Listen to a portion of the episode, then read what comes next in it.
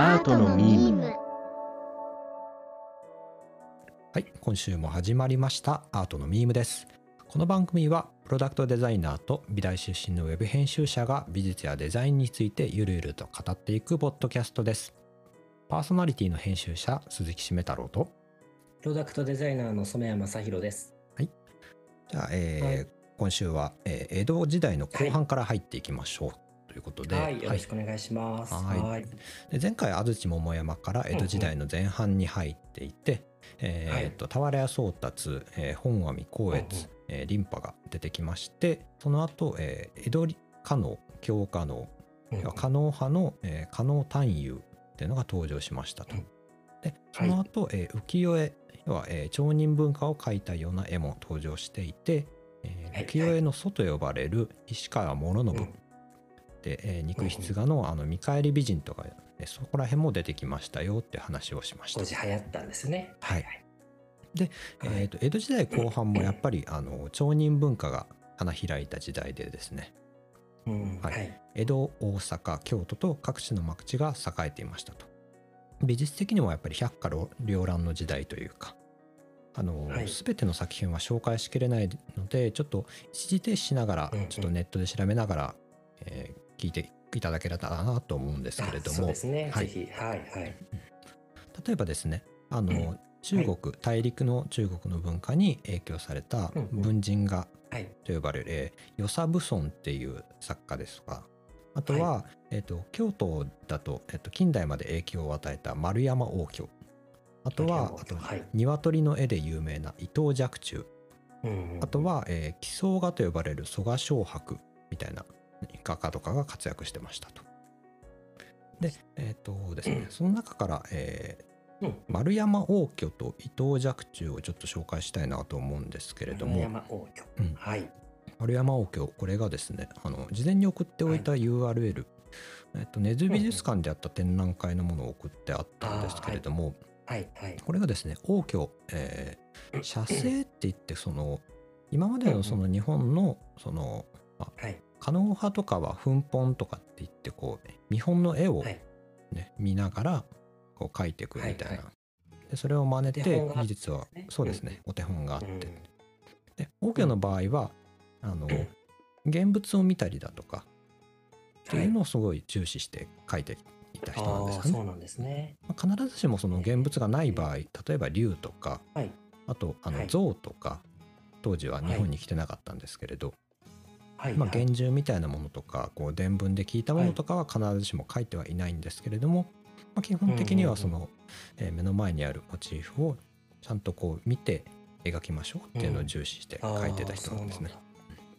えであの作品見てるとあのやっぱりこう、大和絵だったりだとか安土桃山時代のうん。コンペコンペクション壁画とかと比べるとえちょっと生々しいというか、動き出しそうなリアリティがあるなっていうのは感じますね。そうですね。リアリティも増したし、はい、えっ、と、保存状態もいいのもあるかもしれないけど、すごく見やすい絵になってきた。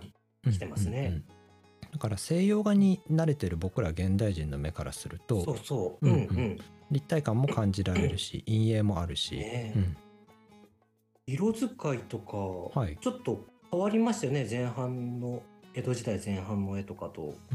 なんかちょっとクリアな感じというかですね、なんだろう透明感？透明感って言ってるありますよね。うんうんうん。あと、色の、こう、綺麗なつながり方みたいのを見ると、うん。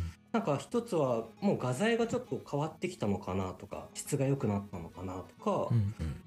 あとは西洋画に触れる機会があったのかなとかなんかそういうのを想像させてられます。西洋画にも触れてたみたいな話は。この辺からなんですか、確かありましたね、ああはいはい。ちょこちょこやっぱり入ってきてるみたいで西洋のものとかあと中国のものとかね。はい。はいはいはい。なのでそういった影響は受けているかなとは思いますね。えあとあのーなんだろうな。皇居の絵を見ててあの、うん。まあ、これまでのその日本美術見てるとその絵は絵であって、現実は現実みたいな感覚が強かったかなと思ったんですよ。ー、ああなるほど、うん。はい。別に絵はは絵でそれをあの現実に寄せてく必要はないし、いはいうん。うん。うん。うんうん。絵は絵としてすあのそれであの確立してればいいんじゃないかっていうような態度が強かったかなって思うんですよね。うーん。なん。か西洋美術だとそのはい現実をいかにこうキャンバスに移していくかみたいな、そういう態度が強いのかなと思ったんですけど、うん。そうじゃないなって思ったんですよ日本美術見てると。うんそれこそねお手本があったりしたわけだし、うんうん。だから物例えば動物だったりウサギならウサギを見て、うん。ここがあればウサギと感じられるなみたいな要点ってあるじゃないですか。あはいはいはい。なんかその辺ねあの忠実にウサギじゃなくてもあウサギにしかない部分だけ抜き出せばウサギっていうのは伝わるわけで、なんかその辺の全部を拾おうとは確かにしてない感じしますよね。そうですね。うん。目に見える全てを目の前から拾って写し取ろうっていう感じとはちょっと違う感じがしてそれがさっき言った、あの写生っていう言い方なんですかね。で目の前で。うん、もう現実にひたすら寄せてくっていう態度がすごく強かったんじゃないかなとは思ったんですよね。火星って生きる写すですもんね字そうがですね。うんうんだからい生きてるものを写し取るみたいなことですもんね、うんうんうん言葉として。うん、なるほど。そこがやっぱりこう当時は斬新だったようで、うあんのやっぱり、えー丸山応挙に影響されて、えー自分のその絵を描く技術を学んでいく磨いていくっていう人も多かったようですね。なるほど、うん。ね日本人ってこう型を大事にするから、うん。お手本帳とかあったらそこからなかなか離れていくことって難しいですもんね、うん。きっとね。優等ふ生だとね。とね海外ね、はい。そうそう日本人は特にそういう外れた人に外れないようにっていうようなね、うん。あのみんなで同じ方にっていう風な力が強い気はするので、うん。うん。きっとだからあの西洋画に触れる機会なんかがそういうあのものの見方を改めようとかものの写し取り方をもう一個前前進させるとかそういうきっかけになったのかなっていうのを想像させられますね。だからある意味異端の画家だったのかもしれないですね。うんうん本当にこの藤の花とかも綺麗ですうんね。綺麗ですね。葉っぱ一枚一枚もちょっと緑を違う緑で描いたりうん花のグラデーションの色合いとかも本当に綺麗でうんうんねあとあの素直に綺麗だなと思える絵ですね。はい。王居が描く子犬が結構可愛くて ああこういうのねはいはいはい。あの杉戸にそのまま描いたやつだったかな、あの子犬は。うんう。うんんうん、はいはい。なんかこうそれまでのその大和絵とかに描かれてる犬とか見るとその親しみをそんなに持てないようなちょっと怖い野犬みたいなやつがお多いような気がするんですよね。ああはいはいはい。でも王居が描いたあの子犬って本当にちっちゃくてコロコロしてて、で目もつぶらで可愛げがあって、すごくね、その可愛さっていうのも写し取っているんだろうなっていうのはうん。愛らしさというかね。でなんか本当にその目の前にいて描いてるなっていう感じがすごくしません、うんうんうん。あのし犬の絵ますします。見てると。うん。あんまり時間かけずにもう本当に自分が可愛いなって感じた気持ちをそのままパパパって写し取っているような感じがしました。うんうんうんまあなんかそういったその目の前のモチーフをやっぱり二次元にいかに落とし込むかみたいな挑戦をしていたように僕は感じますね。うん、うん。まあこの辺りにして次は、えっと若冲はいですね、若冲。はい若冲で若冲も有名で。これも有名ですね。やっぱりこう一目見てあの若冲だって分かる絵を描きますよね。ね海外の人もファン多いみたいですもんね、うん伊藤若冲。うんうんうんブライスコレクションだったかなうんうんアメリカとかに作品が渡ってコレクターがいて、うんうん美術館にまとまって、はいプライスかな？プライスか、ありうんうん。ましたね。うんうんうんはいはいで。えっ、と若冲でちょっと今回紹介したいのは「動植彩絵」っていうこれが、えー、と30幅かな？30幅ぐらいで10年ぐらいで描いた、あのすごい量があるんな。ですけど10年かかったんだ。10年かかったみたいですよ。あこれ本当にあの鶏若冲といえば鶏なんですけど、鶏とあ。かはい。あと魚とか、あとは植物花はい。はいはい。あとは、えークジャクとかですね本当にもう、うんうんあのいろんなものを描いている絵なんですけれど。はい。画集には必ず結構載ってたりするんですけど、実物をうんうんうんだったかな高校生ぐらいの時には見た気がするんですけど、あ見たんだ。え。何点か来ていた地元のところに来ていたはいものがあって見たはずなんですけれど、これはねあのーちょっとまとめてみたい見てみたいなっていう作品ではあるんですけれど。圧巻ですよね。なんかね圧巻だと思います。あの一点一点でもやっぱり密度が高いですし、うん。あのー裏側からこう絹本だ絹のその下地に、はい。えー指示体に描いてる絵なんですけれど、うん裏側からこう、はい。はい。あと絵の具を塗り込んでで、えーちょっとうんより発色を良くしたりするみたいな技法とかも使われてるようでですねえー、鶏なんか色綺麗ですもんね。綺麗ですねよくまあ羽の一本一本ここまで描いたなっていう、ねみんな違う柄の鶏をうん10匹ぐらい、10匹以上かな。うん丁寧に描いてますけど、綺麗。なんか残ってる逸話はあの、うんうん。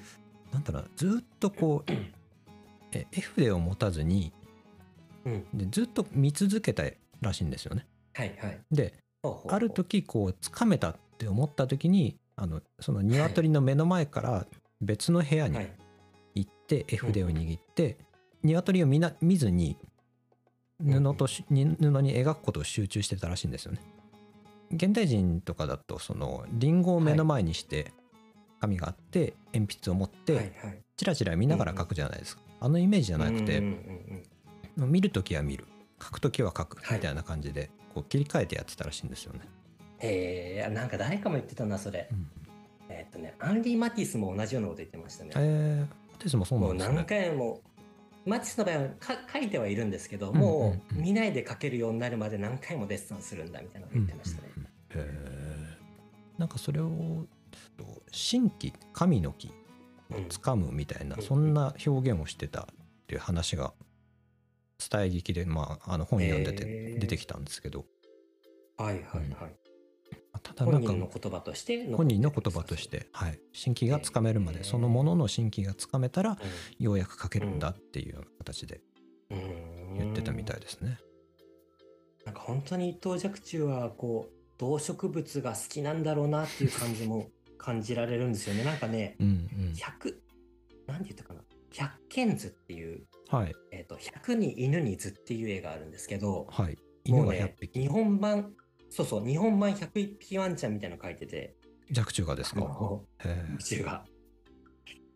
実際は多分60匹とかそういうぐらいだと思うんですけど、ーはい。もうねとにかく犬犬犬犬なんですよ 絶対好きじゃないと書き書いてらんないっていうような量の犬うんうんをおびただしい数の犬を1枚の絵に描いてるんですけど。これはもう好きなんだろうなっていううん書くこともそうだし、うん。動植物に対するなんかこう愛情みたいなのが伝わってくるなと思いましーいやなんかなんかこう愛というか執念というか、た。うん、楽しさ、楽しさだと思うんだよなあそう楽し人。楽しそう楽しそう。うんうん。ねもともとそのなんだろうな、えー京都のその青物問屋の若旦那だったらしくてでその市場の、まあ、商人を取りまとめていくような立場だったらしいんですよね。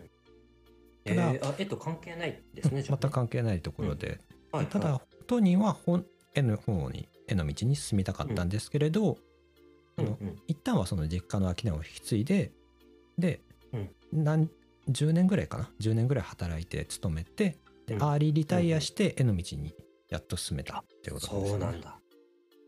だからもうなるほど。本当に絵を描くことが好きだったんだろうなっていうのが、うん。行きたくてしょうしょうがなかったんですね、本当。長かったんでしょうね。それが伝わってきますよね、本当に見ててねそうそう。あの、うん。楽しそうに書いてるんだろうなっていうその仕事で相手に気に入られようとして書いてるとかではない感じがするんですよね、うん。楽しみながら書いてる感じがする、そうですね、うん生活のために書いてるというよりかはもう探求というか、これが楽しいから書いてるっていう感じがしますね、そうそうそういう感じがすごくします、うん。でですねその、まあ、王居も若冲も面白いのがですね、はい。一時その江戸時代前半の時に話した狩野派の絵師に、はい。えっと、町絵師にうんうん。学んでるんですよね。ああ習ってるんだ、うん。へえ。でそこから、えー自分のその画風みたいのを確立して、はい。でっていう人だったんですよ。はいはい、うんうん。で狩野派ってが、えー、と幕府のお抱えの偉い人から町絵師まで、もう巨大な一派を形成していて、うんうん。えー前回と同じような話にはなってしまうんですけど現代でいう絵画教室、絵画教室みたいなこともやってたそうですね。うんうん。あとはね、あのー鎖国体制では国があったんですけれどあの、はいはい。長崎のように開けた港みたいなのもあったので、えーはい。西洋とか大陸の文化もちょこちょこ入ってきててああ、入ってきたんですね。はい。例えばあの中国の秦の画家が来日して、うんでえー、と精密な写生とか鮮やかな彩色がうん特徴の様式ですね南品派っていうものが広まったりだとか、うんあと西洋のその、えー、と洋画ですねそれが洋風画とか蘭画みたいな形で、あの西洋風の遠近感とか陰影を取り入れた様式も研究されてました。ああ、そうなんですね。はいはい。であと浮世絵もねあのうん前回肉筆画で結構描かれてたものがえ木版画が、うんうんえっと、町人たちのそのニーズの高まりからこうあーいろいろはいたくさん吸って楽しめる木版画が登場して、で、はい。えーその技術がだんだんだんだん高まってくるとあの浮世絵もそのすごく精密なものというかはいはい。色数も結構多いものが増えてきます。えで例えばあ技術的のにもそういうことができるようになってきたんですかね。もう文字一個一個崩し絵で全部写し取って彫ってうん。っていうのができるようになってきたんですよね。うーん。はいはいはい。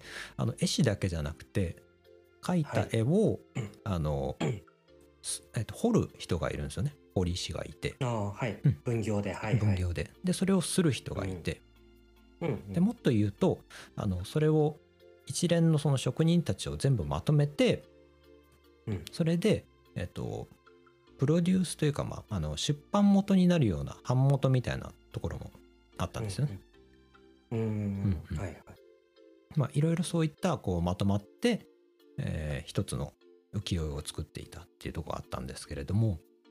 え例えばその、えー絵師で言うと北川歌麿とか、えー東秀斎写楽、はいあとは葛飾北斎え。うんうん。あとはね有名ですね、みんな。歌川広重とかですね本当にうんうん浮世絵と絵師といえばこういう人たちうん。っていうね、代名詞みたいな人たちが活躍してた時代です。でやっぱりその活躍それだけできるっていうことはニーズもやっぱりはい。多くて、はいはいニーズも高くて、うんで、えーうん色彩豊かな浮世絵が求めやすい価格で手に入るようになりましたっていう時代でしたうんえーその中から全部紹介してるとちょっと時間なくなってしまうんでうん僕が好きなのは、ねはい、葛飾北斎が好きですね。うんうんうん。あの富岳36景例えばね。有名なのが、えーか神奈川、うん沖波浦か、はい。うんビッグブルーって呼ばれてるのかな？あの大きな波がねあのはいはい。こう左側からこう押し寄せてきてで波にこう木の葉のようになんだろうな翻弄されてる船があってその。奥にちっちゃくこう、えー富士山が描かれてると、はいはい。あの波の表現ですよね。すごいですよね。は いはい。すごいですね。あこう波をそうですよね止めて描くんだっていう。うん。うんうんね、なんか本当に超、超スロー、ん？なんて言うんだろう。あの、あスロー一瞬で撮れるカメラですねはいなんて言うんだろう、うん、カメラでやると、本当にこういう風に見える瞬間ってあるみたいですもんねあ。すごいですよね、これ発見したの。感覚うでん、どっかで捉えてたんでしょうね。きっとね。ねえ、うんだから多分い、あのー他にもいろんな書き方してるじゃないですか、波を。だから、試行錯誤の末、うん書いてみたら、あこの感じみたいなのが多分あったのかなって手応えを感じたのかなと思うんですけどうんうんね。うんうん全部の波こういう風に書いてるわけじゃなくて、なんかいろんなバージョン書いてるんですよね。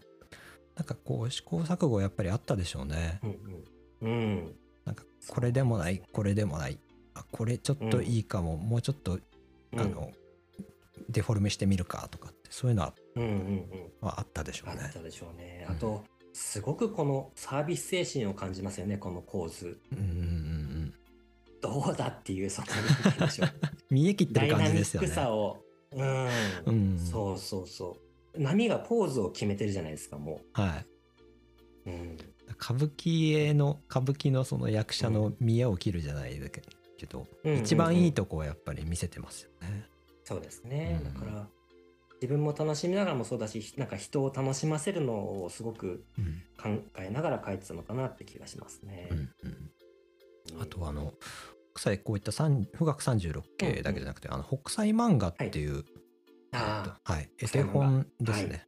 要はえーうんうんうん。絵師がこうこれを見てまとめる可能絵師たちの奮本みたいな感じなんですけど、はいはいなんかえーっとですね。これがまたユーモラスで結構面白くて変顔をした人とか、ね。あと踊ってるはいはい。男の人だったりだとか、うんうん。あとはあの象とかあとラクダとか、妖怪とかも描いてたかな、あ、書いてます書いてます。うんうんはい。なんかねあのどれもどれもやっぱりこの人も描くの好きだったんだろうな楽しんでるなっていう感じが出てますね。ねうんずっと書いてたんでしょうね、この人はね。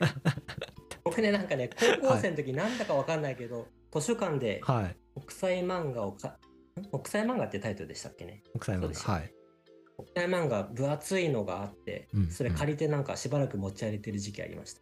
印象に残ってるので、なんかね、うん。メガネ屋さんがはい。三つ目の妖怪にはい。三つ目用のメガネ作ってあげてる絵がありました。へー珍しいですねそれも。変なとこ描くな。だからね、この、あの、鼻、口と鼻の間に爪楊枝みたいなの挟んでる絵とか、はい。なんかとにかくふざけたの描くじゃないですか。だからなんかサービス精神ある人なんでしょうね、この人はでね。し。ょうねうん。なんかちょっとお茶目な人柄がうん、ね、いい感見て感じだから、ですよね。うん、仕事発注したくなるんだろうなっていう人柄なんだと思いますよ。絵のうまさだけじゃなくて、ね。あきっといい人だ。うん。うん。まあなんかあのこういったね北斎のえーと、うんうん。北斎みたいな絵師が活躍していたっていうのはあってて、はい。でねあの、はいはい。さっきあの版元の話してたんですけどはい。うん。うんこれがですねあのまあ出版社のような立ち位置で活躍した人なんですけど、は有名なのがあの蔦屋十三郎っていう方がいてですね、蔦屋十三郎。はい。はい。あの北川うの歌丸とか、えー、東秀斎写楽を見出した人で、でええー、と現在の蔦屋とは無関係なんですけれどもあの、うんうん。創業者が蔦屋十三郎にあやかったあみたいな、えっはいと、レンタルビデオの蔦屋ですか？あそうです。そうです。はい、あの、蔦屋書店の蔦屋うん。そうですねえーそれとはまあ直接的にその、えー資本関係があったとか、まあえっと代々伝わってるとかそういう感じではないんですけれどあうんの蔦屋十三郎がその版元というか、んんまあ、当時の江戸の文化をこう牽引してたうん人物だったんですあよね。あ、はなるほど。はいはいい、。それにあやかって、えースタジオみたいな、えーうんうん。文化を牽引するような店を作りたいっていうことで蔦屋っていう名前をえー、あ、はいそういうことなんだ。うんえっていうみたいですね。であうんのこう調べてるうちにあの2025年の大河ドラマになるらしくて蔦屋十三郎が。そうなんだ。はいちょっと楽しみなんですけどもう決まってるんだ、そして2025年のなん大河か来年が「源氏物語」でしたよね。確かね。うんうん源氏物語じゃなくて、あの「源氏物語」の作者は誰でしたっけ？紫式部。うんはい、はい。紫式部で、えーでそのまた次が蔦屋十三郎。スタジオと、うんうんあのーえー北斎が関係あった、はいあの確かあったはずなので北斎も誰かが演じるうん。人があ、出てくるんでね、くるんですすよね。きっとね。うんそれ楽しみですね。えーなるほど。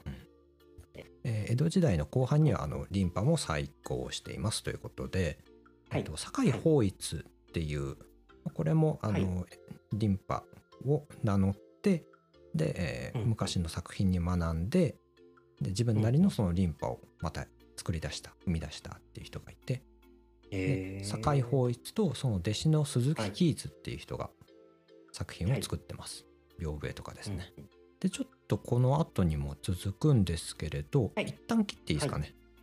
はい、わかりました。はい、ということで、えーここからなんですけれども、うん。あの西洋化の波ということで、えー題みたいなのをねうん。つけてお話ししていこうかなと思うんですけれども、あの江戸時西代はいはい。えーとはいあの黒船来航がし黒船来航ってあったじゃないですか。あの江戸時代終盤になってくるとペリー、ペリーです、ペリーです。はい。ペリー。はいはい。要はあの海外の国々ヨーロッパ特にヨーロッパの国々ですねうんが、はい。えーいろんなとこにその、えー植民地を作ってでうん。あの貿易を従ってたんですよね。うんうんうん。でそういう中でペリーもはい。あの日本をどうにかこう開国させようと思ってうん。で来航してきたんですよね。わざわざ日本まで。はい。あ当時あのアメリカうんペリーがアメリカだったと思うんですけれど、えっ、と、はい。クジラを取ってたんですよあの油を、ね、あのランプとかに使うようなクジラの油をえっと、アメリアメリカがですか？そうですそうアですメリカが？うんはいはい。うん。であのうん。クジラから油を取って、えっと、うんランプとかその照明器具に使うような油を取っていて、でへえ。はいそ。の中継地としてあの日本がちょうど良かったらしいんですよね。ああ、そうなんですか。うんへえ。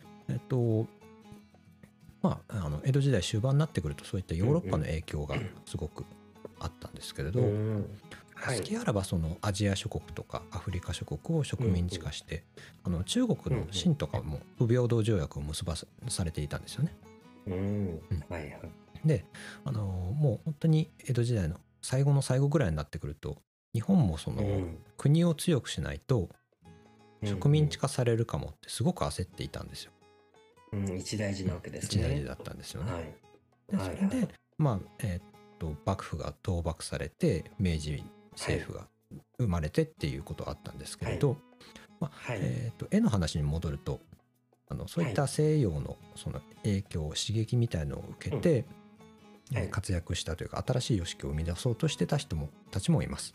えー例えばですね、うんあの加納派絵師の加納和信っていう人だとかはい。あと,、えー、と北斎の弟子筋の人で銅版画を作っていた安田来秋っていう人とかですね、はい。西洋の技術に影響を受けた画家作家みたいな人たちも出てきましたと。ええ。ちょうどねあのここら辺の現物見たいなと思って今あの、うんうんえっと六本木のサントリー美術館でやってる激動の時代明治幕末明治の絵師たちっていう展覧会があったんですけど、はいそれで見てきて、はいはい。うん。あの加納和信これがですねあの、はい。加納派の絵師として、えー伝統的な紺吹障壁画も描いていたんですけれど、あのはいはい。晩年に描いた五百羅漢図が有名なんですね百羅漢晩年なんですね。晩年なんです、えー五百羅漢っていうとこう、えー仏様の弟子の500人の弟子がいて、それを五百羅漢っていうんですけれどはい。はい。でたびたびその、えーとまあ漢画だったりだとかそういったもののモチーフになってきましたと。うんで和信はもう500人全員書いたんですよね確かね。あの100幅ぐらい500人全員書いた？はいそうですそうです。あの全へー100幅書いて1幅に5人を乗せて、はうんあ。修行ですね。で途中でですねはい。あの書ききれずに亡くなっちゃってお弟子さんが最後まで最後書いてたのだったかな。ああ、そうなんだ。のか全部書き上げたのか。ちょっとあのそこおぼろげなんですけれど。ベルセルクみたいですね。そうですね。そのエッセンスというかそのお師匠の漫画ですね、今の、そうですね、はい。ベルセルクのうん、ね。まあ、ただあの和信をちょっとここで取り上げたのはあの、うんうん。なんだろうな西洋的なその陰影表現をうんうんなんか取り入れてたんですよ。ああ、なるほど。はい。あの一服えっ、とまあ探すと出てくると思うんですけれども、うん。あの。屋内のその羅漢がですね、うん。屋内に、いる羅漢がこうろうそくの光で照らされててで後ろに影が発生してるみたいな、そういう絵を描いてたりするんですよね。なるほうんど。西洋ですね、これこれは。ね西洋ですよね。今までのその、日うん本のうん絵でそうこういったうん、なかった。ううんなかったと思うんですよね。うんうんうん。えっと、それこそあの西洋で言ったらカラバッチョとかルーベンスとか。ババロック美術の時代ってこう、はい劇のあの舞台のスポットライトみたいにして、はい。すごいこう明暗さをはっきり出して劇的な描き方してると思うんですけど、うんなんかそういう感じの影響をがあるのかなと思いますね。うん何かしらそういったその陰影が強い作品とかがどっかで入ってきたのを和信を見てね。とか見聞きして、あの噂話で聞いて、じゃあちょっとやってみようかなっていう感じでやったのかもしれないですし、ねえ、うんそんな感じがしますよね。とねあの結構見応えありましたその五百羅漢図、ええーと展覧会に展示されてたのが6幅だったかな？6幅ぐらいだったんですけれど、うんえー、と地獄からこう亡者を救おうとする羅漢だったりだとか、あの墓場で瞑想してる羅漢だったりだとかあと、うん。あのガキガキあのその上に苦しんでるこう者たちにこう、はい。ご飯とか握り飯を与えようとしてる、えっとへー。羅漢だったりだとかまあいろんなうんうん。様子が描かれてたんですけど、なんかねすごくこってりしてるんですよ。こってりしてますねうんこ。ってりしてて色彩がどぎついんですよ。きつい。うん。なんかあの二郎ラーメン的な感じ ある。疲れる。はい。うんうん。ジローラーメン的二郎ラーメン確あのだから万人受けはしないんだけど、かにあの慣れてくるとすごく癖になるというか、うんううんんあのどぎつくて個性は強いんですけどしっかりこう技術を習得してるから、あのなんだろうな鬼とかその人の描写とかがですね、はい。すごくこの自然な感じのこの肉体をしていたりだとかううんん。はいはい。なんか見見せてくる絵なんですよすごく。はいうん。服の色合いとかもいろんな色を使ってあの発色のいいあの色をたくさん使ってるんですけどトーンはちゃんと合わせてあるから、うん画面としてはしっかり収まるだけど、うん全体としてはなんか独々しさもあったりあるとかあるあとは顔顔ちょっと独特じゃないですか顔独特ですねちょっととね。は いね、うんなんて言うんだろうちょっと怖いですよねうすら気味が悪い顔うんしてるうんみたいなうん顔はちょ感っと、情うん、感情をはっきり出さないのかなその徳の高い人たちは。あーまあ含んだような表情してますねちょっとね。そう、うん。そうそうなんかあの感情を推し量れないような表情にわざと描いていいて、うん。そして明暗があるからなん。うんかちょっと不気味な感じもして、不気味な感じはしますね。うん。うん、ねなんかちょっとお化け屋敷っぽい感じ。あうんうんうんうんうんうん。うん。まあ、それもなんだろうな。だ印刷で見た時にうんやっぱりちょっと不気味な絵だなって思ったんですよ。うんうん。ちょはい。はいっとなんだろうな蘇我小白的なそのなんか気味が悪い個性的なだけの絵かなと思ったらあの蘇我小白っていうのはまた別の画家さんですか？あそれえっと冒頭の方でちょっと説明したあのはい。ものすごいこう加納和信よりもはい。もっと気持ち悪い絵を描く 人なんですけど。はい。はいはい。まあまあまああの奇また想奇想画っていう奇想画のうそうですね。はいはい。うんうんでまたちょっと調べてみてください。それもまた、はいはい。あのじ二郎よりもすごいな。二郎のニンニクマシマシマシしちゃったぐらいの感じのイメージで、はい。はい。えね、和則に戻ると。えうん。ただね正統派な人だとは思うんですよね。多分あのまだ絵が新しいからあのあんまり色が退色してないっていうのもあると思いますし、ああなるほどね。うん。はい。だから余計にどぎつく見えちゃうのかなっていうのもあります。うんううんんまだ200年経ってないぐらいか。そうですね、うん、本当にあの明治に入るか入らないかぐらいのうん。時代の人なので、うん。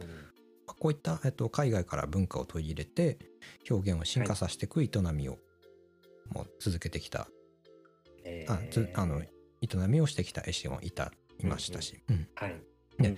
あの日本はずっとそういったことを 要は、えー海外から文化取り入れて表現を自分あの受け入れてで磨いて自分なり自分たちの表現をこう生み出してきたみたいなとって結構あったじゃないですか。あそうですね。最初中国からね。奈良時代もの時は仏教美術を受け入れて、うんうん。平安時代の時は、あの、えー、と向こうの、まあ、大陸から 受け入れて、うん室町時代の時もそれがあって、でうん。今度は、えー、と江戸時代も後半だったりだとか明治の、まあ、初期の頃っていうのは、まあ、中国大陸からではなくて西洋から取り入れるみたいな形でうん。やってきた人たちが多かったと。なるほど。えええそこはなんか一貫してますよね時代を超えても。えうんうん。うん。うん。あとはですね、あのもう一人、えー紹介したい絵師がいまして、はい。はい。あの川鍋暁斎ですね。渡辺教材はい。えっ、と浮世絵師に近い浮世絵師かな？浮世絵師なんですけれども、なんか、うん。あの今回のその日本美術の歴史みたいなとこ調べる中で、はい。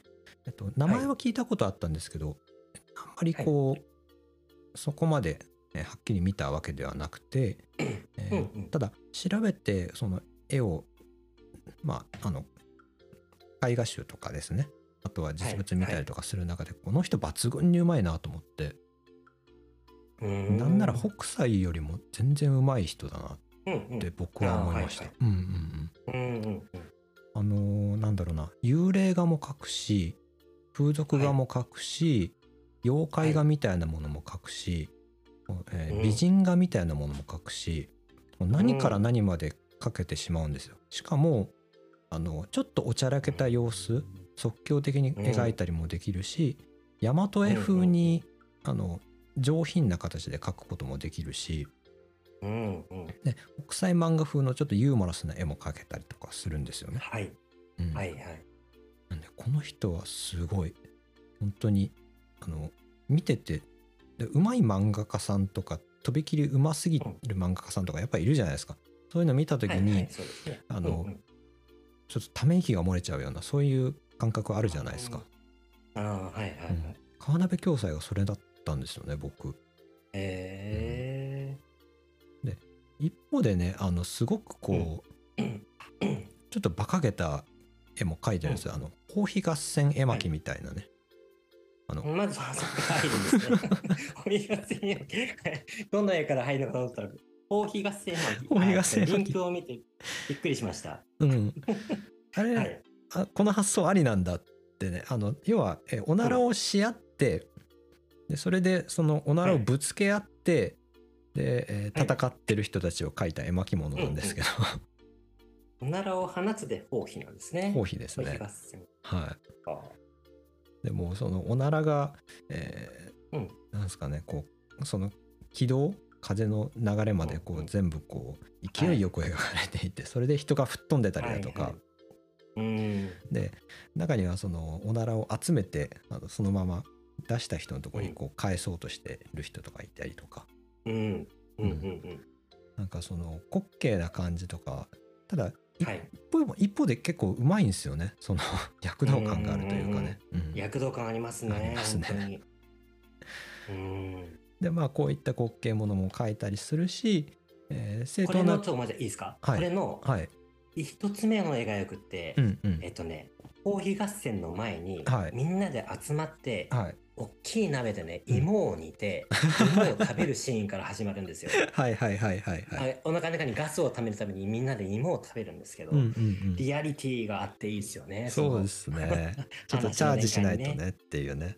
チャージしてからね。だからうんうんうんね、本当に戦争ってこういうものだったらいいですよね。ですよね。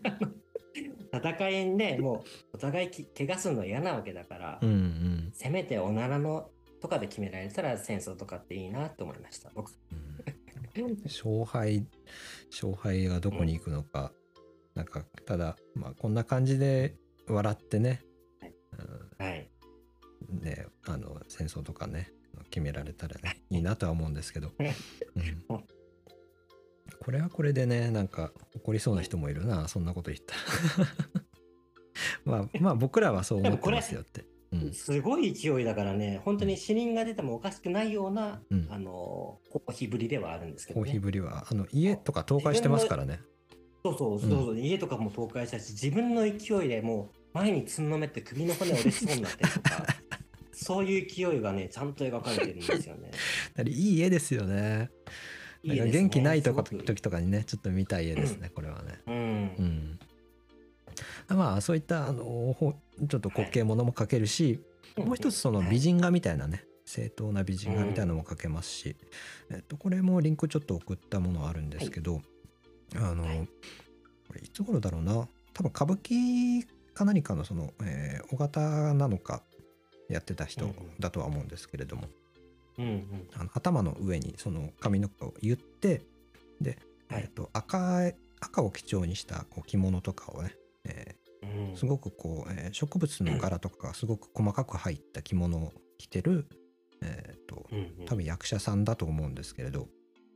うん。その立ち姿のその後ろにはい。また屏風絵でですねその田舎の田園風景みたいな、田んぼの風景とかが描かれていて、い、や同じ人が描いたとは思えないぐらいのその画風の変わりを、本当ですよね。う。んこっちは正当なその大和絵の系譜の、えー浮世絵ですよね。そうですね。うん。だから本当にこれはあれですかね、依頼依頼元によって全然こういうふうに、えっと、画風だったり、はい。表現の仕方を変えてるっていうことなんですかね。そうですね。本当にあの、依頼されたらもう何でも書くっていう立場の人だったらしくて、ああ、そうなんだ。例えばあの着物の裏にあの趣味が悪い、あのクライアントからの依頼で、えっと、貼り付けにされた死体を描いてくれみたいなのでそれで残ってるやつとかあったりしますね。ええもうそういったちょっとおどろおどろしいものも描きますし吉兆のその七福神みたいな絵も描きますし、うんうん。正気っていってうん。鬼をこう退治するような、えーうん。まあ、伝説的なその神様も描いてるし妖怪も描くし、うんうんうん。器用な人ですよ本当に。うん、でまたなんかユーモアがあのひねりが強いなんか癖が強いですよね。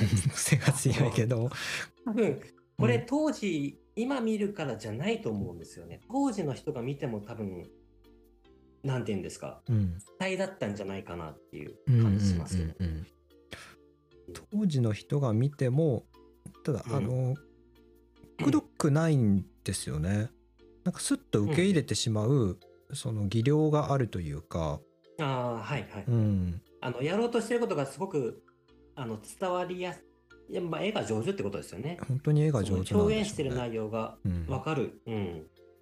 ね、ドクロの中をこうトカゲが出てくる絵とかね、うんうんもうんううんすごくいいですし、あとなんだろう。イエス・キリストとかも書いてるんですね。あ書いてますね。イエスと釈迦と老子と孔子とイザナギを同時に書いて成 人てんこ盛りみたいなね。そうでそれをなんかねこう神々しい人たちじゃなくてうんなんか同じ目線同じ人間として書いてるんですよね。うんうんうんうん。なんか一筋縄じゃいかない感じありますねこの人はね。ですこのね。感覚。うん。くせ者かくせ者ではある。くせ者うんうん花鳥図とかも見ました？あの、うんはい。あの、どの課長図かな？これは生地なのかな？生地が真ん中にいるんですけど、はい綺麗なあの背景、うんうんあの草花の手前に生地がいるんですけど、はい。生地に蛇が巻きついてるんですよ。あはいはいはいはいはい。あれでか。蛇が巻きついてるから、まあ、生地と蛇の戦いなのかなとか思いきや、うん上の方から鷹が狙ってるんですよ。でそれも別にそんなことしないでいいのに、うんもうとにかく綺麗な絵なんですよ。だから、なんかそういう展開いらないのに、うんなんか頭が回っちゃうんでしょうね。なんかどうしてもそのスッとただあの綺麗なものをただ綺麗に描くだけじゃなくって、うん一つなんかフックがある感じがし,、て、なんかこの人の人間性だろうなと思いました。なんかあのこの記事の絵でも蛇がいらないんですよね。蛇がいなければ結構平和に。そうそうそうそう。ううんんうんうん鷹がその、えー記事を見てるってだけで終わっちゃうと思うんですけれど、うんうんうん。なんか蛇が巻きつくことによってこう食物連鎖を想像させてしまうというか。うんうんなんか毒を含ませますねこの人ね。そうなんか綺麗な絵だなって思わせておしまいにさせない感じうん。があって。うん。で、なんかこの時代になるとあれなんですね。写真残ってるんですね本人の。あそうですね。見ました？写真渡辺。あのーえーと。癖が強そうなおっさんだなっていう感じしました。ねそう川鍋京斎さんねなんかいいもう見るからに頭がいい。知能が高い感じ、知性がある感じで、うんうん。ただ含みのある笑顔をしてる写真があるんですけど、ね。とにかくなんかね一筋縄ではいかない感じ。なんかうんうんうん、僕この写真見てあの映画監督の、うん。えっとねデビッド・リンチを思い出しました。ああそっちの方面。なんか何考えてるかわかんないうんうんで何か表現してるんだけど掴みきれないというかわざと掴みすないようにしてるというか、うんうんなんかうんうん。同じあの種族なんだろうなと思いましたまあ魅力的な画家ですよね。そう魅力的うん。えっと、現在もその埼玉県の蕨市にですねご子息がやってる。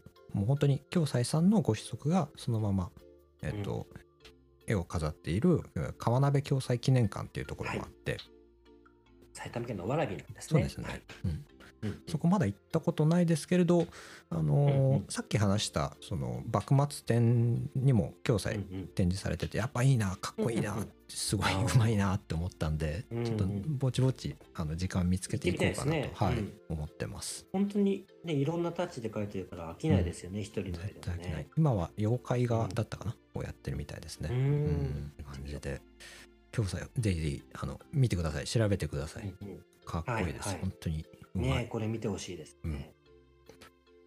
え。ーまあこんな感じで江戸時代後半を終えていこうかなと思うんですけれども、はい。うん。はい。え。ー次は、えー明治時代ですね。えーとはい。江戸幕府がなくなって、えー日本が西洋に追いつこうと必死になる中で日本美術が大きく変化していきます。うんうんえー実はその明治時代に日本画っていう言葉概念も生まれたうんうんんですね。へーそれまでは日本画って呼ばれてなかったんですよ。うん、西洋画がしっかり入ってくるからみたいなことですか？そうですあの西洋画に対する概念として日本画っていうものが確立されたと。なるほどねはいはい。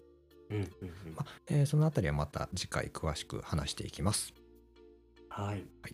ということでやってきました。アートのミームでした。はい。えーこの番組は毎週月曜午後5時頃に更新していま5時。す。はい。はい。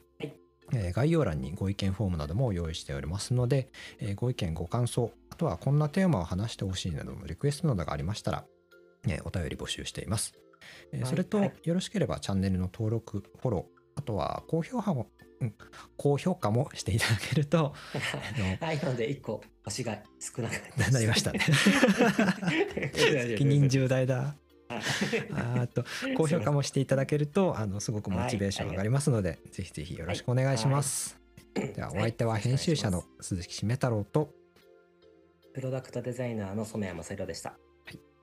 じゃあ今週も聞いてくださってありがとうございました。ではでは。ありがとうございました。